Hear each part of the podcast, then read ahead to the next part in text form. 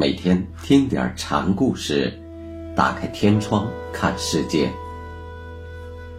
禅宗登陆一节，今天给大家讲药山惟演禅师的第五个小故事，题目是“公牛生子”。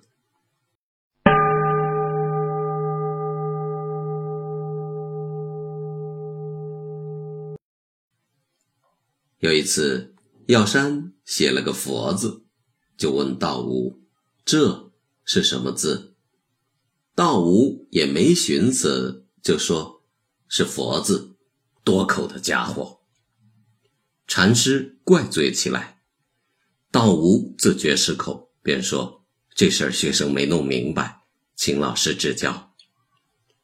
我今天为你说一句也不难。”如果你听了就自见心性，还差不多；如果你听了就去按着我的话头思量，那我就罪过了。不如咱们各闭各的嘴，免得互相连累。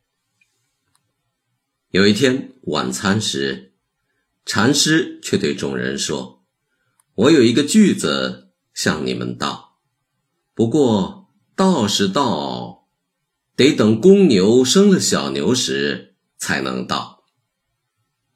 当时禅堂没有点灯，是禅师没让点。禅师说完这话，黑灯瞎火里就听到一位僧人喊了一句：“就是公牛生了小牛，和尚也不会道给我听。”侍者，快把灯点上。禅师听到有人在暗里喊，忙着叫人点灯。那位僧人很聪明，听禅师这么一说，赶紧钻到人群中去了。他怕吃棒子。有一天，从南泉那里来了一位行脚僧，药山便问：“你从南泉那里来，在那里待了多长时间？”初经冬夏，僧答：“有一年的光景。那你也该成了一头水谷牛了吧？”禅师好像在调侃，因为南泉经常说自己要做一头水谷牛。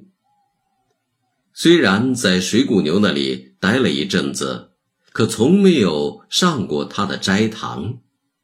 僧人说：“哦。”那你每天都喝东南风了？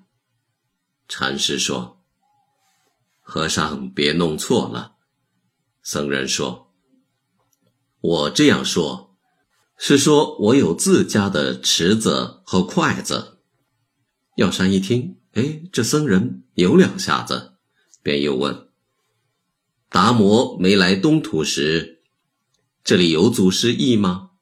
有。既然有祖师，还来干什么？正因为有，所以他才来。僧人的回答很利落，没有丝毫的粘滞犯意处。他说的有，是东土人成佛的可能性。